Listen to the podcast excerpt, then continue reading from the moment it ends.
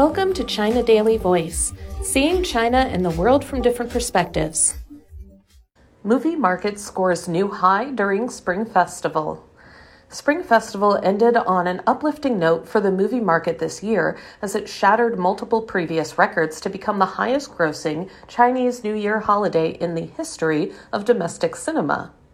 Statistics from the China Film Administration, the nation's top industry regulator, showed that during the holiday period from February 10th to Saturday, the country grossed a whopping 8.02 billion yuan, $1.12 billion, from 163 million tickets, surging 18.47% and 26.36% respectively, compared with the same period last year.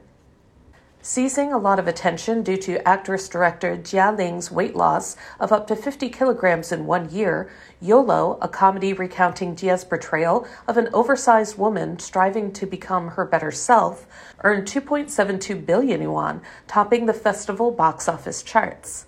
Pegasus 2, the sequel to a 2019 blockbuster racing film by writer director Han Han, ranked second at the box office with 2.4 billion yuan. Boonie Bears Time Twist, the latest installment in the Boonie Bears animated film series, took the third spot with 1.39 billion yuan, and Zhang Yimou's Article 20 ranked fourth with 1.33 billion yuan. A report from Maoyan, one of the country's largest ticketing services, revealed that 39.2% of the audiences purchased movie tickets while returning to their hometowns or traveling, which was the highest in the past four years. Additionally, up to 58.9% of the total box office revenue was earned in the third and fourth tier cities, the highest in five years. Despite a total of eight movies opening simultaneously on the first day of the Year of the Dragon, four titles, or half of them, canceled screenings one after another starting on February 14th, announcing that the screenings would resume at a more suitable time. Viva la Vida, a moving tale about two lovers fighting severe diseases, was the first to make the unusual decision, followed by Andy Lau starring the movie Emperor in the animated film Huang Pai, God of Money, on February 16th, and then another animated feature, Bajie, on February 17th.